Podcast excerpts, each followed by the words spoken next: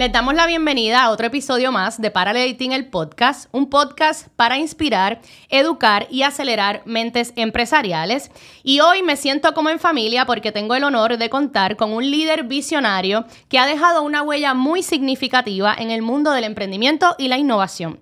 Originario de Chile, nuestro invitado Sebastián Vidal trae consigo una rica experiencia como exdirector ejecutivo de Startup Chile, un programa respaldado por el gobierno chileno, con la ambiciosa misión de transformar el país en un líder mundial de innovación. Y durante su paso por Startup Chile, Sebastián trabajó estrechamente con sobre mil startups de diversas etapas e industrias, presenciando la transformación cultural de su país hacia una mayor apertura al emprendimiento. Posteriormente, Sebastián se convierte en el director ejecutivo de Paralel 18, donde desempeñó un papel fundamental en el impulso del ecosistema emprendedor de Puerto Rico. Y luego de su paso por Paralel 18, se convierte en el Chief Innovation Officer del Puerto Rico Science, Technology and Research Trust, para luego transicionar a ser el Head of Operations de Raincoat, una empresa egresada de Paralel 18. Y hoy lo que queremos explorar un poco con Sebastián es su trayectoria sus experiencias en el ecosistema empresarial y su perspectiva sobre la innovación en Puerto Rico. Así que, hola Sebastián, bienvenido a este espacio que ya tú te sientes, ¿verdad? Me imagino como en casa. Qué linda la introducción, muchas gracias por, por, la invitación. Definitivamente me siento en casa, esta oficina, tantas cosas pasaron en esta oficina, tantas reuniones, tantas peleas, tantas eh, cosas, eh, no sé, eh, sueños que se cumplieron en realidad, así que súper, súper contento de estar acá contigo, Lisa, y con todo el equipo.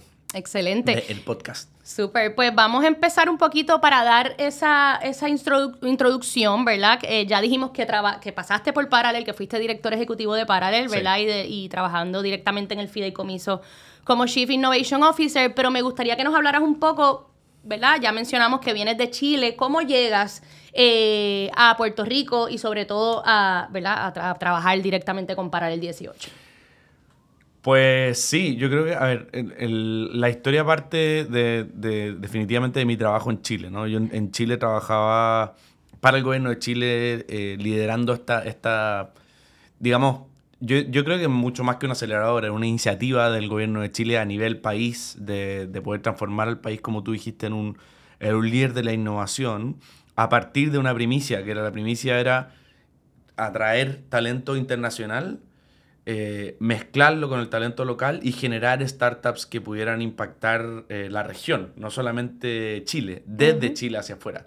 Entonces era toda una visión de cómo nosotros invertimos en la economía del conocimiento. Estamos hablando del 2010, en el que en la región de Latinoamérica no había los newsletters de levantamiento de capital que existen hoy día, no había las startups que existen hoy día.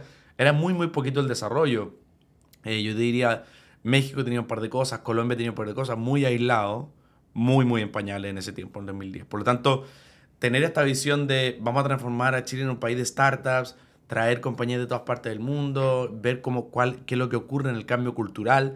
Teníamos, eh, estamos en ese momento eh, investigando, haciendo research de esa compañía con, con eh, una alianza con la Universidad de Stanford. Muchas cosas pasando en ese momento, en un momento de muchos cambios. Y, y el, la, la, la, tesis básicamente era que em, en la, la, capital en ese momento de la innovación en el mundo, que era Silicon Valley,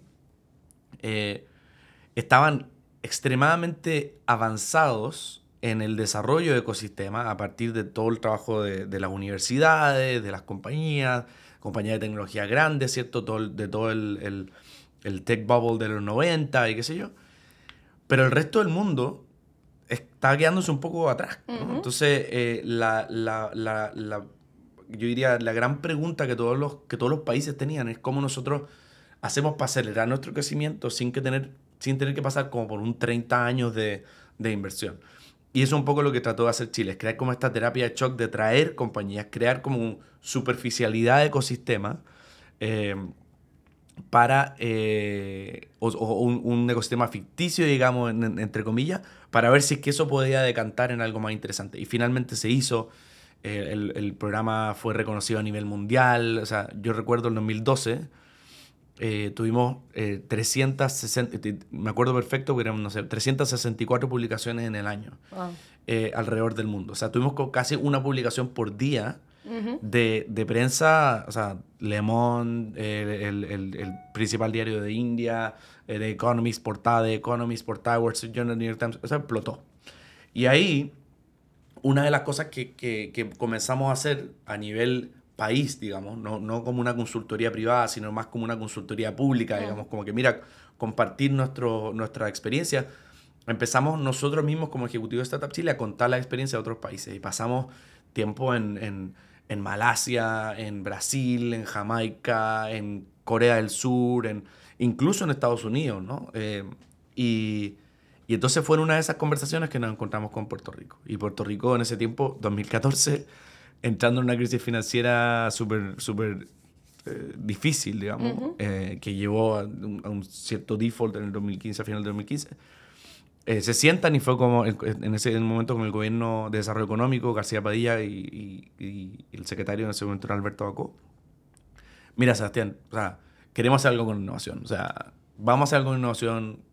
No estaba tan claro qué es lo que se iba a hacer que con innovación. Queremos desarrollar startups en Puerto Rico es como que vamos a tirar esta, vamos a apostar, ¿no? Por este tema. Y a mí me encantó la idea, porque creo dos cosas. Uno, y esto tiene que ver un poco con, para adelante con la, con la vida profesional que yo tengo y que, que, mucha gente tiene, es que si tú ves que algo funciona y tuvo un impacto real, y después te da la posibilidad de hacerlo en un lugar donde no estaba establecido este tipo de, de, de políticas ni este tipo de iniciativas, eh, hay que hacerlo. O sea, para mí es parte de, un, de, parte de innovación, parte del impacto, parte de muchas cosas que, que, tienen que ver conmigo.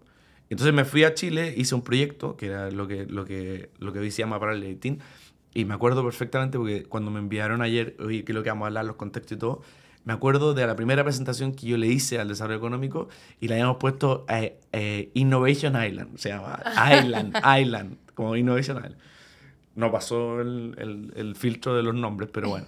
Eh, y ahí fue la primera, la primera vez que se habló de este tema de vamos a traer startups y qué sé yo. Y el gobierno decidió fomentarlo y me dijeron, mira, vente tú a, a correrlo a Puerto Rico. Y le dije, mira, yo sé lo que es trabajar en un gobierno como el gobierno de Chile, que es mi gobierno, y tiene muchísimas faltas y muchísima burocracia, no me voy a ir a trabajar en un gobierno que no conozco, ¿no? Claro. Eh, entonces le dije que en ese momento dije, mira, ¿cómo lo hacemos para que esto, para, no, para yo ser, no ser un empleado de gobierno, un gobierno que no conozco? o sea, mucha lógica. Y me dijeron, ya entraron y dijeron, vamos a trabajarlo con el fideicomiso de ciencia.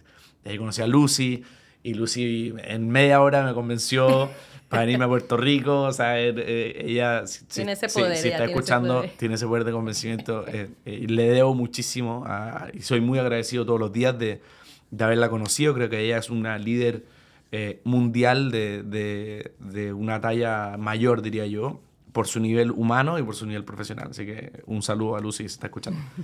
Y, y me vine para acá y empezamos a hablar, creamos Parallel 18. Curiosamente, eh, el, el, primer website de Parallel 18 lo hizo Jonathan, que Ah, eso, vamos a entrar en eso ahorita porque es bien curioso. Ha sido Raincoat. Pero ahí todo empezó. Todo empezó como con, con, una necesidad específica que tenía el país y yo creo que consciente o inconscientemente, eh, para los líderes en ese momento del, del gobierno, digamos, eh, que yo creo que también, o sea, hay que decir que fueron muy visionarios, eh, le estaban apuntando o estaban resolviendo una temática que era relevante para, para ese momento. Yo creo que hoy día también extremadamente relevante por lo que estamos viviendo. Sí, y me parece eh, también muy acertado en su momento, primero porque había muchas cosas pasando en el contexto histórico que estábamos viviendo en Puerto Rico en cuestión de economía y el desarrollo del ecosistema empresarial en Puerto Rico, que pasaba lo mismo que comentas de Chile. En nuestros episodios anteriores hemos hablado de ese desarrollo y cómo estábamos, ¿verdad? Muchos años atrás eh, en todo lo que era, no había un ecosistema, no, no se hablaba de ecosistema como se habla hoy día. Así que creo que además de que fue, ¿verdad? Eh, algo muy visionario en su momento, fue como una solución como a largo plazo. No fue algo, ¿verdad? Estamos teniendo un problema con la economía en el país, pues vamos a poner un parchito aquí. Yo creo que fue algo que, ¿verdad? Ya Paralel lleva seis años, seis, siete años, este, eh, en, en, este desarrollo de empresas, así que ha sido algo que, que, se hizo en su momento, pero verdad que sigue, este, y estas empresas, y lo vemos año tras año en nuestros reportes de impacto de estas empresas que siguen teniendo éxito, que siguen aportando a la economía, eh, así que me parece muy acertado en su momento. Eh, y me gusta mucho cuando describiste Startup Chile porque pues se nota que, que viene, ¿verdad? Paralel eh, viene de, de, esa línea de cómo hacemos que no solo en Puerto Rico, sino traer ¿verdad? startups de otros, de otros países, como hacemos en nuestro programa internacional, para que también puedan establecer en Puerto Rico y también nosotros poder exportar ¿verdad? Eh, esa economía de conocimiento. Así que me parece súper chévere. Entonces también mencionaste eh, a Raincoat, lo mencionamos en, la, en, en, el principio de, ¿verdad? En la introducción. y es importante mencionar que cuando cierras ese capítulo como Chief Innovation Officer del Puerto Rico Science Technology and Research Trust, luego de, de haber sido director ejecutivo de Parallel, eh, transicionas a trabajar con Raincoat, que precisamente es una empresa que pasó por Parallel. Y recuerdo este momento en donde nos mencionaste, ¿verdad? Que te ibas a, transicionar eh, a, trabajar directamente con, con, un startup y me pareció bien curioso, ¿verdad? Este, de cómo, eh, y también habla un poco del éxito de estas empresas, cómo luego de ser director ejecutivo de Parallel pasas, ¿verdad? A ser Head Operations de una empresa agresada. ¿Qué te movió en esa dirección en ese momento? Creo que eh, muchas cosas. Creo que al final yo ya estoy en mis 40, por lo tanto también tomo decisiones pensando, o sea, siento que voy a trabajar toda mi vida, pero lo que digo es que era un momento en el que quería tomar una decisión drástica. Yo, mi vida profesional siempre ha sido en, tomar decisiones que son no, no, tan contrarias, pero yo diría que tienen como como puntos de inflexión. O sea, que hay que tomar una decisión y son cambios importantes en la, en la trayectoria. Entonces, cuando estaba en Chile, era Puerto Rico, ¿no? Y entonces, Puerto Rico, ¿pero por qué te vas a ir a Puerto Rico? Me acuerdo mi jefe eh, en, en, Startup Chile, eh, cuando yo le dije que me iba, ya era una decisión. Eh, tenemos una reunión con él en su oficina, digamos, una oficina grande, qué sé yo, de gobierno típico. Y lo primero que hace es ponerme el diario, no me acuerdo qué diario, el periódico, nosotros le decimos diario, ¿ustedes dicen diario? El periódico. Sí, el, el periódico me puse encima de la mesa y era, decía como crisis. El de Puerto Rico, te claro, eh, Puerto Rico desbancado, no sé qué. Y eso es lo primero que abro en la mesa. ¿Tú sabes para dónde te vas? me dijo, ¿no? ¿Cierto? Y yo le dije, sí, no, estoy, estoy clarísimo. Por eso mismo me voy para Exacto. Y, y claro, son unas cosas que a mí me nacen como que me encanta poder como ser parte de esos cambios o tomar esas decisiones que tienen cierto riesgo calculado, porque yo no te voy a decir que soy el tipo que sale a la calle con cero y voy y levanto capital y después como que mi historia va a ser como de que salí a la calle. Claro. Tomo riesgos, pero son riesgos que de alguna manera los trato de, de, de, minimizarlos, claro. Y lo mismo pasó con Renko. Yo creo que estaba en una etapa en la que eh, es como lleváis llevas mucho tiempo eh, trabajando con, con startups eh, y llevaba, qué sé yo, del 2010, 2006, o sea, eh, un montón de, de, de, tiempo, casi más de 10 años.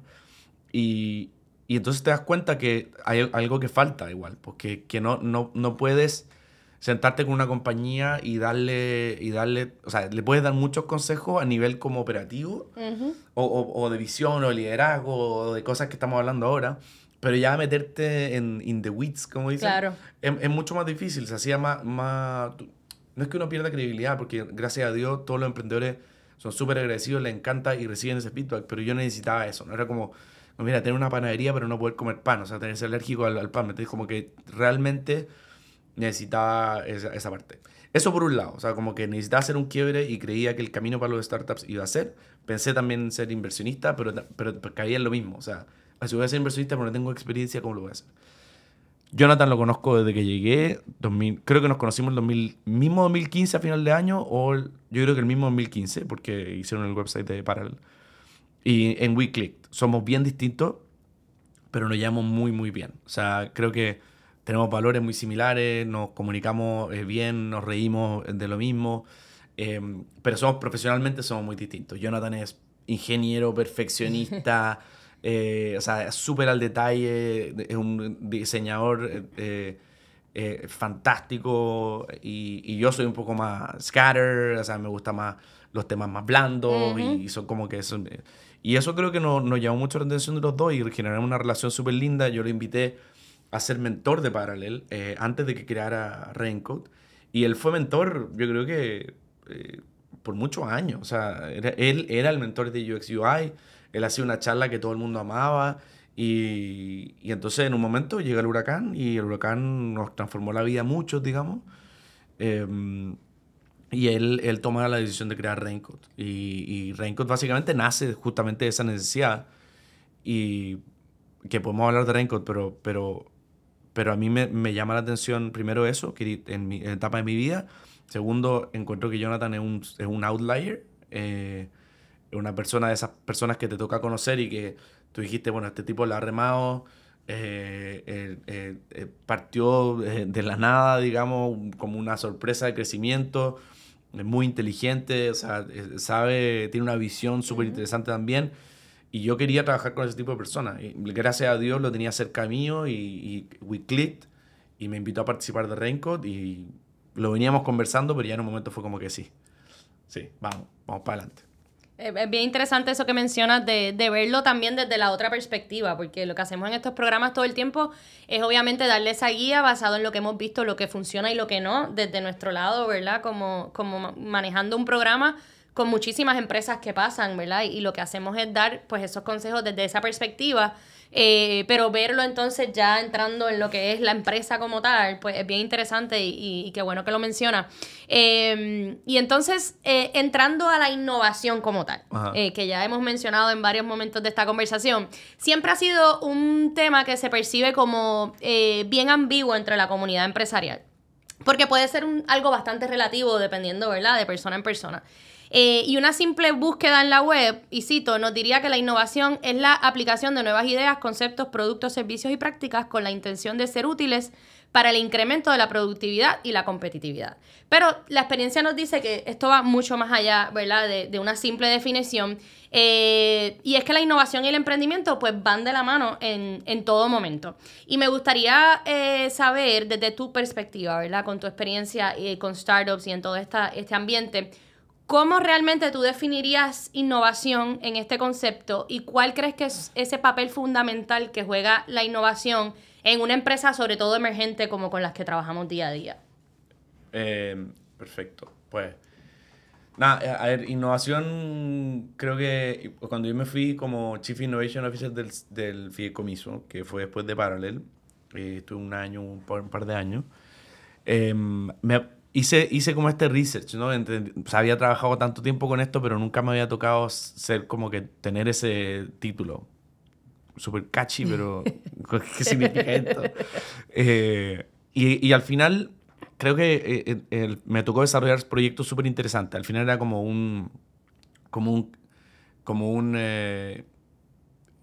iniciador de proyectos eh, distintos. Como un creativo, en una agencia, como una, como una agencia de publicidad, tú eres el creativo. Exacto. Y, y, y, creo que tiene, que tiene mucho que... A mí me gusta mucho atar la innovación a las problemáticas, em, porque creo que el, el, la al final yo no, yo no creo que la innovación, y lo conversaba un poco antes, esté necesariamente atada a la tecnología. Lo que digo es que yo creo que la innovación es más una forma de ser en el que tenéis dos cosas. Uno es como el, el, deseo de aprender, que de hecho uno de los valores de Raincoat es como, es exactamente eso, como aprendiendo. Y, y la otra es, eh, o sea, aprender eh, o enamorarse, diría yo, de la problemática, de una problemática específica. Y nos pasó en, en, en paralel, en, después del huracán, digamos, cuando todo estaba eh, devastado, ¿cierto? En Puerto Rico y, había eh, mucha gente con mucha necesidad. Y empezamos a ver, ¿cierto? Estos sparks de, de innovación sin que nadie lo, lo pidiera. Y, y, entonces creamos eh, los conceptos del Borico se la inventa, ¿cierto? Porque en esas necesidades donde nacen realmente las la innovaciones. Pues. Y yo creo que ahí hay un concepto súper interesante que es como cómo yo me enfrento a la problemática, soy capaz de aprender para resolver esa problemática, eso para mí gusto e innovación. Y eso puede ocurrir en un ambiente mega tradicional, o en tu casa con tu familia, o em, en una compañía de tecnología. Eh, entonces, e, eso, eso creo que, que interesa. En el caso de, de, de, sin más lejos, ¿no? el caso de Raincoat, o sea, luego del huracán, eh, lo, que, lo que ocurrió era que muchísima, o sea, toda la industria tradicional de seguro Em, no pudo, digamos, eh, enfrentar un desastre natural de ese, de ese tamaño. Y eso no es, no es eh, el, problema de la industria de seguros per se, sino que nadie está preparado para poder proteger a millones y millones de personas al mismo tiempo. Lo que pasa es que en ese tiempo, claro, no eran, los fenómenos eran tan recurrentes como ahora. Pero ahora todos los países en el mundo tienen el problema de, enfrentar desastres naturales y de a millones de personas. Entonces ahí Jonathan crea Raincoat con esa problemática. Es como cómo nosotros enfrentamos o resolvemos proteger a millones de personas de los desastres naturales masivos inmediatamente, porque ahí es donde está la necesidad y ahí es como se crea, cómo se crea Raincoat. Eso es problemática, deseo de aprender, porque no teníamos idea seguro, eh, entonces es como que aprendizaje día a día, día a día rápido, y entonces llegar un poco a, esta innovación. Lo otro es que yo creo que la innovación no se va solo, ¿no? O sea, la, la, gran gracia de los startups, creo yo, y aquí yendo un poco, haciendo el link con, con, las compañías emergentes o, o, o tempranas, es que trabajan en conjunto para poder resolver una problemática sin necesariamente crear jerarquías inicialmente. Entonces, como que vamos a trabajar juntos como equipo a resolver esta problemática. La innovación nace por la interacción entre nosotros, digamos, eh, para poder resolver esta problemática mencionas dos cosas importantes que me gustaría eh, rescatar. Eh, y uno es que precisamente cuando pasa lo del huracán, ¿verdad? Que, que Jonathan pues crea lo que es Raincoat, eh, yo creo que ahí hay una parte importante de la definición y es que muchas veces los empresarios, ¿verdad? Cuando van a solicitar a nuestros programas o cuando están en etapas más tempranas, tienden a confundir innovar con, es que necesito crear algo nuevo que no exista. y ese es uno de los primeros errores porque básicamente en el caso de Jonathan, pues literalmente le está trabajando con seguros, que es algo que pues no es nada, nada que se inventó, pero simplemente es una, él, buscó una forma diferente de resolver una problemática que ya existía. Eh, y creo que eso va bien de la mano con la innovación, que es simplemente buscar cómo puedo optimizar o cómo puedo hacer diferente algo que ya se hace para ya sea satisfacer las necesidades de un nicho específico o hacerlo más rápido, más fácil, más económico, whatever. Eh, y mencionas otra parte que es la problemática. Y me lleva ahí porque también mencionaste que no necesariamente tiene que ver siempre con tecnología eh, y es algo que normalmente vemos mucho pasando, eh, sobre todo lo vemos mucho en paralel cuando ya sea quieren solicitar a nuestros programas o a lo mejor los empresarios tienen una idea y la dejan en una gaveta porque simplemente dicen, bueno, tengo una idea, pero no es tecnológica, así que no es innovadora, pues no, no aplica o no me van a coger al programa o no va a tener éxito. Eh, y, quiero hacer hincapié en eso porque en muchas ocasiones e, eso suele pasar y es que la innovación no necesariamente siempre va atada a la tecnología, como mencionamos, y cuando hablas de problemática me lleva también a pensar en, en innovación social. Eh, eh, siendo esto un proceso que se centra básicamente en un grupo de personas que a través de espacios de participación, ¿verdad? Experimentan estas problemáticas y deciden eh, trabajar ya sea con proyectos, ¿verdad? Que resuelven muchas veces las problemáticas, ya sea para un grupo social, etcétera. ¿Cómo ves la importancia de esa innovación social en el desarrollo de startups en Puerto Rico? Y si tienes algún ejemplo que nos puedas compartir, ¿verdad? Basado en tu experiencia que ha hecho un impacto social significativo. Sí. Sí, yo, a ver, yo creo que mm, voy a partir por, el detalle de la, problemática. Creo que al final del día, la tecnología eh, y la ciencia, depende cómo uno comienza, ¿no? El, pero si uno tiene la, claridad, como decía antes, de esa problemática, independiente, independiente de cómo te llegó. Yo conocí muchas startups que era como, como eh, estaban trabajando en curas para el cáncer, ¿no? Eh, y entonces la problemática era obvia, pero también está muy cercana a ello, un familiar o qué sé yo. Em, problemáticas de, eh, de, food supply, ¿no? Que Puerto Rico tiene un montón de, de, de, food security eh, o insecurity. Eh, normalmente están atadas a historias, a historias que cada uno, que cada uno tiene. Pues nace de ahí, y yo creo que la tecnología es la herramienta, ¿no? Para poder resolver este tipo de cosas. Inicialmente, no necesariamente tienes que tener tecnología para resolverlo. Eh, y si yo lo resuelvo de una manera, de una manera que, creativa o que no existe, como tú mencionabas, pues ya yo estoy creando innovación. Ahora, em, en el caso, hay diferentes formas de, de, utilizar herramientas de tecnología para resolver los problemas. En el caso nuestro, nosotros sí nos fuimos a un tema mucho más complejo, pero ya habiendo identificado una problemática. No es que fuimos y dijimos, ah, vamos a entender la ciencia de los modelos de los fenómenos climáticos y entonces después vemos cómo eso se adapta. Puede ser que no, no, no, haya, no haya resultado de la problemática, pero parte de una problemática, ¿no? Y, y es un poco lo que nos pasaba también con, eh, con Parallel, que era como que yo estoy partiendo de una solución, pero no parto de un problema. Y cuando no parto del, del, problema, entonces sí me pasa mucho lo que dicen, dicen ellos, que, ah, es que yo no tengo tecnología, que no uso tecnología. Que la tecnología va a venir para poder resolver esta problemática. ¿Y dónde encontrar los problemas? Que, que, está mucho, muy atado a lo que tú mencionabas de lo social, es salir a la calle. O sea, yo le decía, mira, eh, a, los emprendedores, decía, no, es que, es que estamos haciendo la, la nueva app para, no sé, encontrar, no sé, match de, no tengo idea, lugares para donde. Y se decía, pero, ¿y dónde, cómo, cómo encontraste ese problema? Eh, ah, no, porque yo lo vi, no sé, lo vi, lo vi online. Bueno, haz un ejercicio, sal a la calle, ¿no? Y al salir a la calle, y en Puerto Rico, que en Puerto Rico salir a la calle, que están los, los, los, los huecos, eh, o sea, que hay cosas que no tienen, no tienen energía, hay lugares que, o sea, un montón, o sea, tienes para, para, para elegir. Y de ahí eh, crear una solución que no necesariamente tenga tecnología si no tienes esa expertise. Y después te vas a dar cuenta que vas a poder utilizar recursos actuales. Hoy día, la, o sea, la, la, realidad de hoy es que sin tecnología es difícil poder trabajar, digamos. O sea, me, me, levanto en la mañana y tengo ese, ese, ese tema. Y, y, obviamente las problemáticas están muy relacionadas a la innovación social eh, y, y, nacen principalmente la innovación social. Aunque yo creo que la problemática es transversal, que cualquier startup lo debería hacer, se ha asociado y se ha acuñado un poco más al, al lado de la innovación social. Mi, mi percepción, ¿no? y esta es una opinión muy personal, es que la innovación social, las, todas las compañías que parten resolviendo una problemática, independiente de su modelo de negocio, si su modelo de negocio es mega for profit o no, eh, pueden ser compañías que innoven socialmente. Claro. Eh, y, y, por lo tanto, yo no, yo no te voy a decir, no, creo que separar el grupo y decir, ah, estas son las empresas de innovación social y estas son las startups que están participando para el LinkedIn, es un error. Esa es mi opinión. Sí, sí, no. Y, y, porque al final del día todo, lo, todo, todo ocurre, o sea, creo que es más un mindset de quienes crean la compañía de poder generar impacto a partir de generar profits, claro. ¿no? Eh, porque al final eso es lo que te va a generar crecimiento, va a poder levantar capital y vas a poder llegar mucha más gente. Él, eh, yendo de nuevo a, si es repetitivo, pero lo veo todos los días porque estoy trabajando en Raincoat, pero, pero nosotros tenemos un, propósito de proteger ¿no? a, a, la humanidad de los desastres naturales masivos o del impacto financiero inmediato de los, de los desastres naturales masivos. Por tanto, protección siempre es, está delante de muchas de las otras cosas que hacemos, incluido el revenue, ¿no? Porque sabemos que si protegemos... Hay revenue. Hay revenue.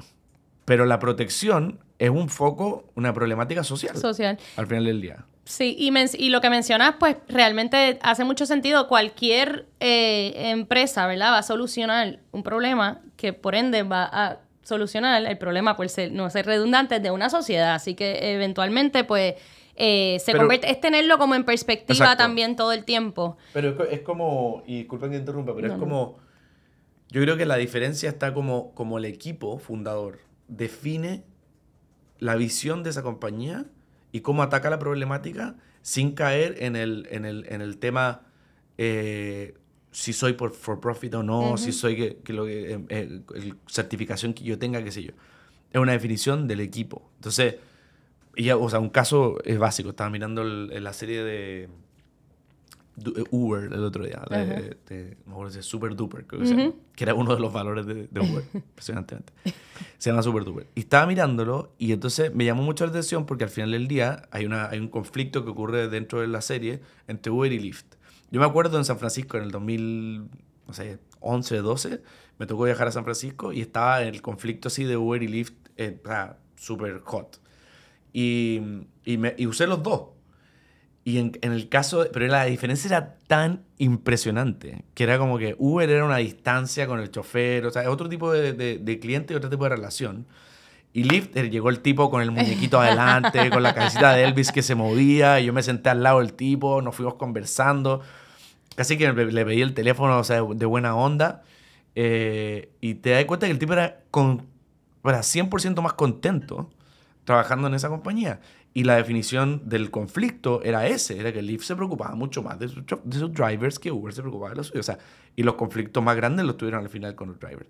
Es una definición de founder, una definición de, de equipo, de propósito.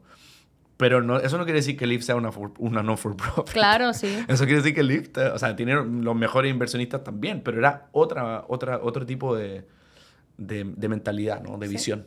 Y yo creo que mantener eso en perspectiva va bien de la mano con lo que mencionaste, que somos bien enfáticos con eso en paralelo, de, de enamorarse de ese problema y no de la solución como la ves y como crees que funciona, sino como mencionaste también, salir a la calle y ver cuál es la problemática real eh, de esa sociedad o de ese espacio en el que tú quieres resolver un problema y eso creo que, que te va a ayudar mucho en el proceso a, a, a mantenerte, ¿verdad? Con, con, eso de frente para, para precisamente eh, pues lograr que, antes de cualquier otro objetivo de la empresa, ¿verdad? Que eso sea siempre lo que esté en, primera plana. Y creo que eso nos puede llevar a hablar un poco sobre la, innovación específicamente en el ámbito local, o sea, en el ámbito de, Puerto Rico, ¿verdad? Eh, como país. Y me gustaría saber desde, tus desde, perdón, desde tu perspectiva, cómo ha evolucionado el ecosistema de startups en Puerto Rico desde los primeros pasos que diste en paralelo.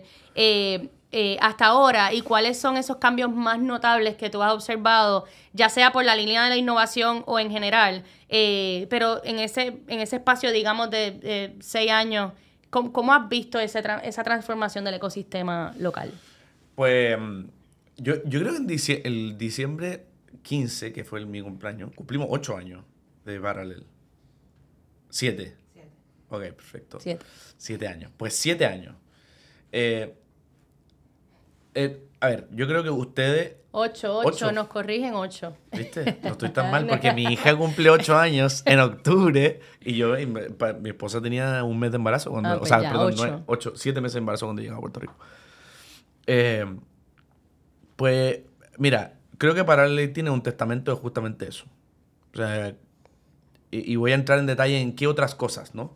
Pero para ley tiene un testamento, o sea, se crea por una problemática específica y le dimos lo que tú dijiste al principio, le dimos continuidad. O sea, ustedes le dieron continuidad. ¿no? Los que están hoy día liderando Parallel eh, son capaces de, de, todavía estar acá. Eso es un testamento de que, de que hay cosas dentro de, de la isla que se necesitan mantener, se necesitan hacer crecer, se necesitan mejorar, que es como ustedes están haciendo. Para el hoy día es un mejor programa de lo que era hace tres años o cuatro años, o cinco años, y ha ido evolucionando, pero hoy día yo lo veo que es mucho mejor, que está todo mucho más slick, que es mucho más eh, profesional, me encanta.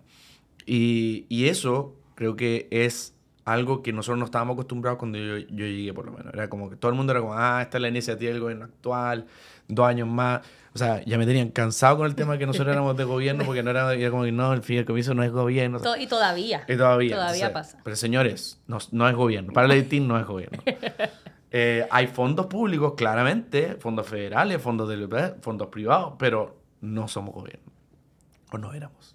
No, tú sigues siendo, sigues siendo de aquí. para el ITIN, siempre para el Bueno, eh, pero yo creo que eso es un testamento de lo que yo creo que ha cambiado.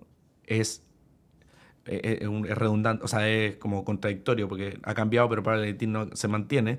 Pero lo que digo es que eso, lo que ha cambiado en el ecosistema es que hay cosas que se mantienen en el tiempo y lo encuentro maravilloso maravilloso que le demos estabilidad al ecosistema de innovación. Eso, es muy bueno. Lo otro es que una cosa que nos pasó eh, y que yo creo que es una cosa buena, pero al mismo tiempo todavía sigue siendo un desafío, es que la, la, la innovación, la innovación ocurre principalmente en la creación de startups por volumen, lamentablemente. ¿no? Si nosotros decimos, mira, vamos a poner, el gobierno hubiera dicho, vamos a poner 5 millones de dólares anuales para, para apoyar tres startups pues hubiera sido un fracaso rotundo. Porque lo que ocurre, por mucho capital que tengan, eh, independiente de si yo le pongo uno, dos, 500, lo que sea de una compañía, la probabilidad de éxito naciendo ambos de la misma forma va a ser igual. Va a ser, o sea, 90%, 80% va a fracasar. Por lo tanto, sería un fracaso del inicio. Pompear el, el, el ecosistema es no parar de que fluya la sangre de este pulmón que se tiene que seguir moviendo, ¿no? Eh, y para eso necesitáis volumen, volumen, cantidad de compañías, cantidad de compañías, no parar, no parar, seguir invirtiendo, seguir invirtiendo. Porque es la única forma que vamos a ver compañías que van a, van a crecer a los niveles que queremos ver, ¿no? que, contraten gente, que sea. Eh, y entonces creo que ese, eso ha cambiado muchísimo porque hay más organizaciones incluso que están ayudando a seguir eh, generando volumen de emprendimiento, que es lo que se necesita. O sea, yo soy un convencido que tenemos que generar 500 compañías al año en Puerto Rico, no 100, ¿cachai? Tenemos que generar 500 para poder ver 5 que se destaquen a nivel 100 millones para arriba o que tengan real impacto, no hablando de impacto. Eh, y yo creo que estamos hemos crecido. O sea, yo me acuerdo que me reuní con 12 compañías en la primera, el primer mes que llegué a Puerto Rico. Y eran las 12 startups que para todo el mundo eran. O sea, no, no, una, no es que yo esté tirando alguna mala onda ni nada. O sea, yo le pregunté a todo el mundo, ¿cuáles son? 12. Me reuní con todas en dos semanas. Hoy día es imposible. O sea, hoy día sí, yo creo que hay más de 100. O sea, hemos crecido 10 veces lo que era antes en 7 años. Excelente. Ahora el desafío es llevarles a 100 a 500 y a muchos más, ¿no? El volumen. Un desafío. Eh, el otro, voy a partir por la parte positiva y después por el desafío. Capital privado. De nuevo, lo mismo que el gobierno.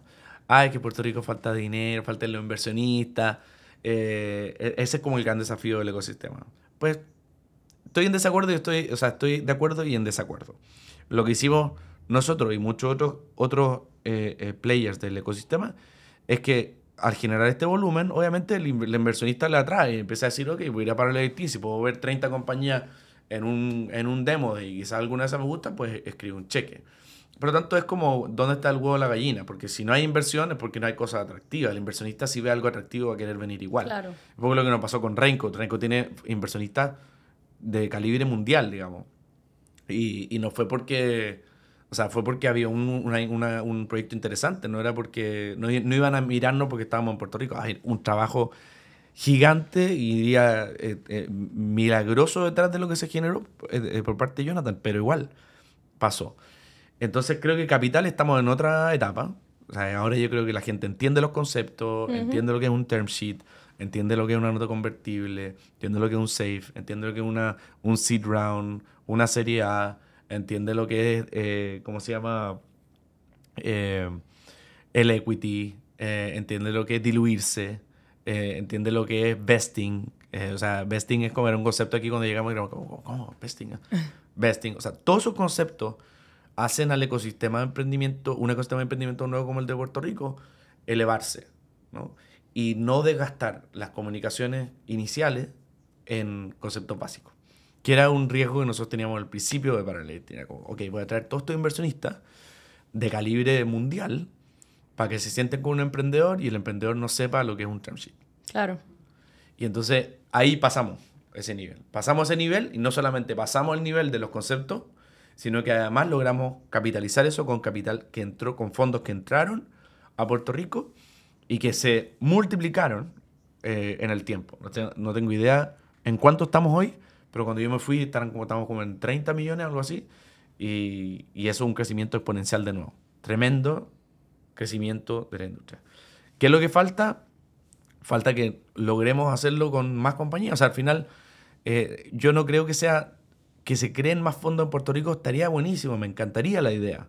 Pero no creo que es la solución. La solución es, ya hay fondos eh, alrededor del mundo. Lo que tenemos que hacer es compañías que tengan una visión global desde el principio. O sea, que puedan mantener esa visión y que no sea como, sí, o sea, primero estoy partiendo acá chiquitito, poquitito, de a poquito, ¿no?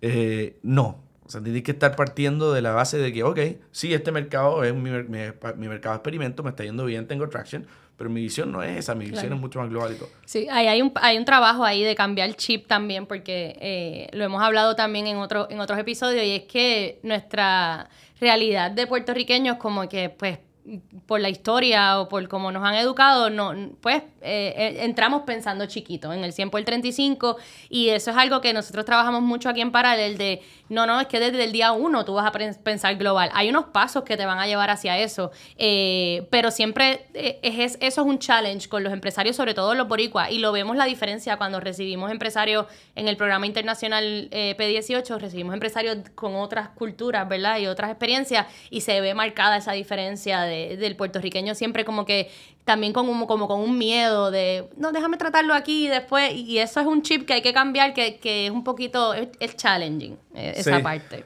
Sí, no, y por eso te digo, es un, es un, problema, es un desafío que sigue, o sea, es un desafío que viene después de crear las bases. Estamos contentos, hay muchos más emprendedores, estamos contentos, hay capital entrando a Puerto Rico nuevo, distinto, de otros financieros. Pero tenemos que seguir poniendo desafíos para adelante y el desafío es generar más volumen, traer más capital, más compañías que piensen global.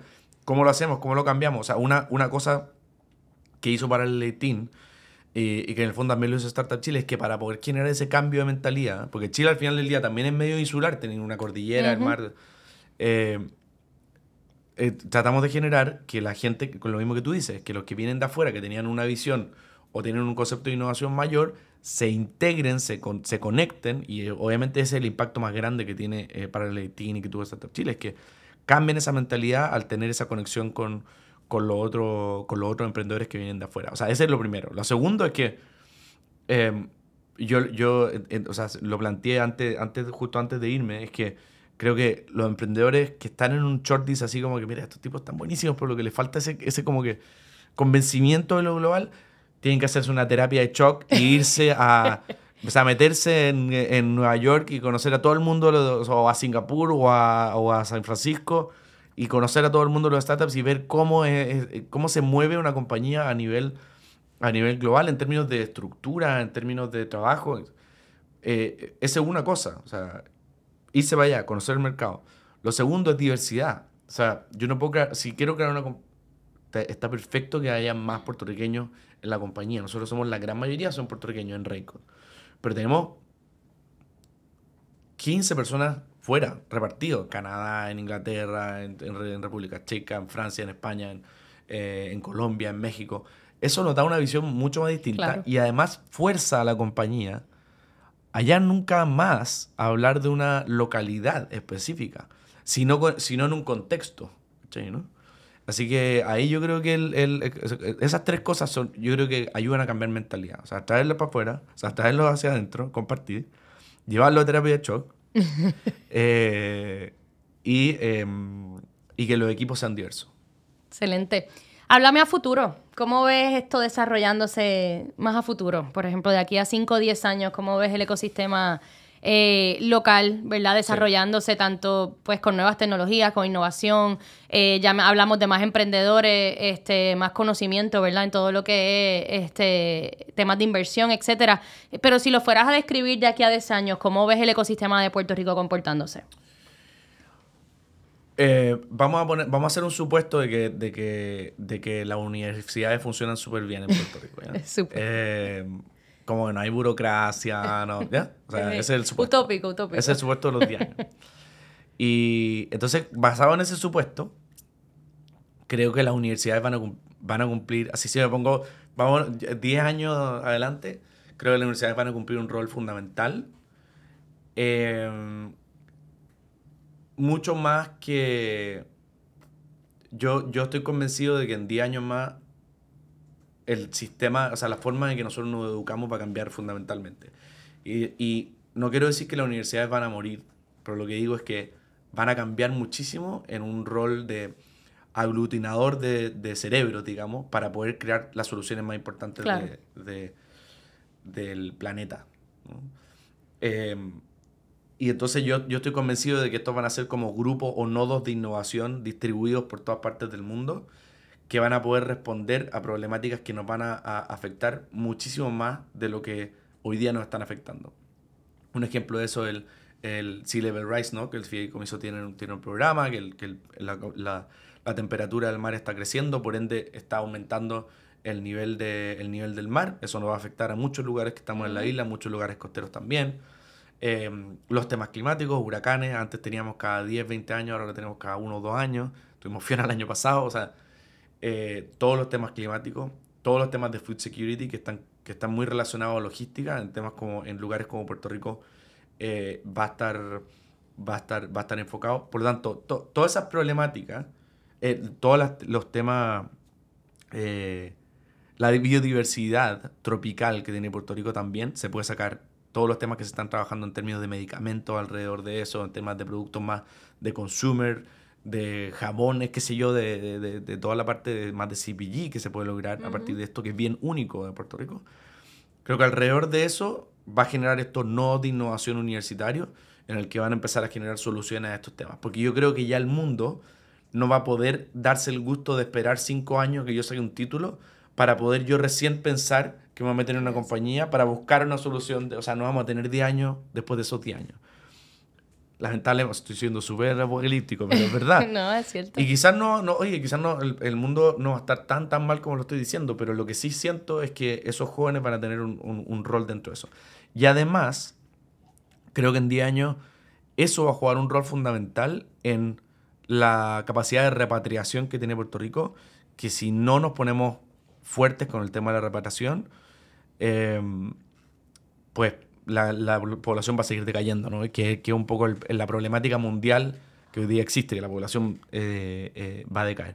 Por lo tanto, yo veo un mundo en el que las universidades van a, van a jugar un rol mega, mega importante. Veo un mundo en el que nosotros tenemos que ser capaces de que la experiencia de los startups o del talento en Puerto Rico se vea recompensada por los éxitos futuros de las compañías de tecnología o sea, y ahí me da lo mismo si es, perdón, pero me da lo mismo si es una compañía local o una compañía internacional. Claro, sí. Si yo vengo, si hay una compañía internacional que va a ser el próximo eh, Google y va a tener 20 eh, boricuas que, que pueden sacar eh, retorno de, eso, de ese éxito de Google y pueden dar de vuelta a partir de ese éxito en Puerto Rico, pues ahí yo creo que es donde va a cambiar y es donde creo que en 10 años nosotros vamos a estar. O sea, vamos a ver mucha gente de los que hoy día estamos viendo, de, de, de los cerebros que vemos hoy día trabajando en, en, estas startups y todo, con sus propias startups o trabajando para otras startups,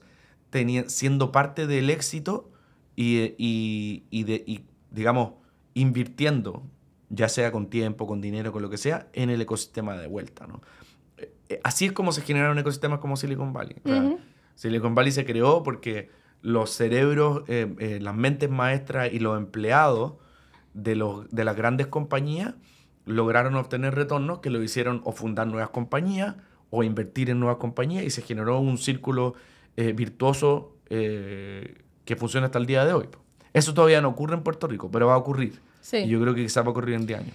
Eh, sí, y, y, nosotros, por lo menos, cuando trabajamos directamente con universidades, lo estamos viendo. Ya por lo menos hay, hay ¿verdad? Hay, hay, carreras dedicadas, ¿verdad? Lo que es el emprendimiento, hay cursos dedicados. Y creo que hay un interés bien particular de, de personas particulares dentro de las instituciones que están tratando de moverse hacia eso. Así que eh, maybe hace falta un poco más de. de mm, de, de, rapidez en el proceso, por decirlo de alguna forma, pero por lo menos lo estamos viendo. Este, ya, hay, ya, hay, ya hay clases, ¿verdad? Y cursos dedicados hacia eso, así que nos están, eh, desde la universidad, ya le están implantando ese chip de que, eh, pues sí es posible eh, pensar en emprender desde ese momento, así que ¿verdad? Yo tengo fe de que eso continúe y que, y que ese panorama que presentas, pues lo podamos ver, ojalá no de aquí a 10 años, ojalá más pronto, porque creo que esa es la dirección que, que nos debemos mover, ¿verdad? Como país, para, para precisamente conservar lo que menciona, este, ¿verdad? De, de, lo que somos como, como isla. Así que eh, nada, me queda por pedirte que nos dejes saber un poquito más dónde pueden conseguir a Raincoat, dónde te pueden conseguir, si tienes algún proyecto que nos quieras compartir, eh, lo que quieras comunicar, este es el momento para eso. Pues, a ver, eh, Raincoat, raincoat.com, eh, lo compramos hace poco. hace poco. entonces, bueno, raincoat.com, ahí encuentran información de la compañía mi, mi email es eh, sebastián.teamraincoat.com o raincoat.com también, lo pueden encontrar. Así que escríbanme em, si quieren saber más de, temas de cómo operar una compañía, de inversión, de, de, ecosistemas, de lo que sea, ¿no? Lo que, de talento, de, de lo que quieran, estoy súper disponible. De, de Raincoat, nada, estamos en, en, Puerto Rico, estamos creciendo mucho, ya tenemos una persona que está a cargo del, del mercado.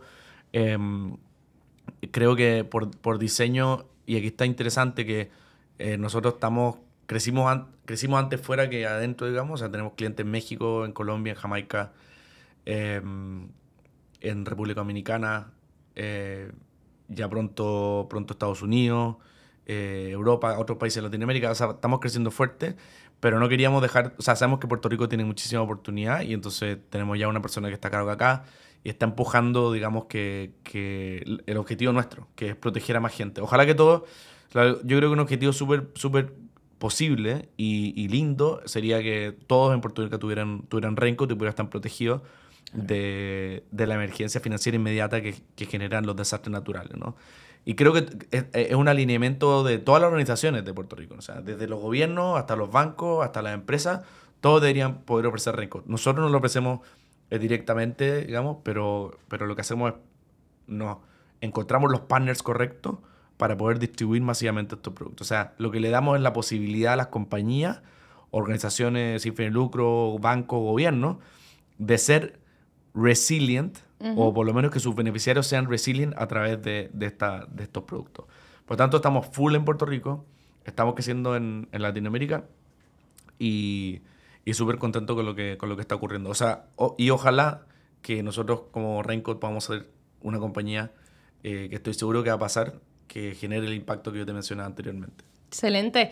Eh, pues este episodio creo que nos ha dado eh, mucha información para todas aquellas personas, ¿verdad? Que que de repente han pensado en innovar, eh, han pensado en crear sus propios emprendimientos y, aún tienen duda que hay un vivo ejemplo eh, de una empresa que supo innovar en un momento específico, que se adueñó de una problemática y que ha sido exitosa no solo en Puerto Rico, como acabamos de escuchar, sino que fuera de Puerto Rico. Así que siempre nos gusta cerrar estos episodios, ¿verdad? Eh, haciendo ese llamado a que se puede, a que lo intenten, a que hay recursos eh, y hay un ecosistema, ¿verdad? Eh, fuerte y en desarrollo con muchísimos recursos, muchísimos mentores como Sebastián dispuesto a poner ese granito de arena para que todas esas ideas y todos esos, esos servicios, productos, etcétera, pues puedan ser exitosos y continuemos moviendo la economía de Puerto Rico, que a la larga pues es, nuestro, es nuestra misión. Así que me queda agradecerte eh, nuevamente por estar aquí en este espacio, por compartir todo tu conocimiento con nosotros y con todos los que nos escuchan. Eh, así que gracias. Este, eh, tienes este espacio disponible cuando quieras. Esto es literalmente nuestra misión aquí, es precisamente eso, compartir conocimiento. Así que una vez más, gracias. Y si este episodio te gustó, te invitamos a que esperes el próximo en cualquier plataforma de streaming de tu preferencia. Para el editing el podcast. Gracias y hasta la próxima.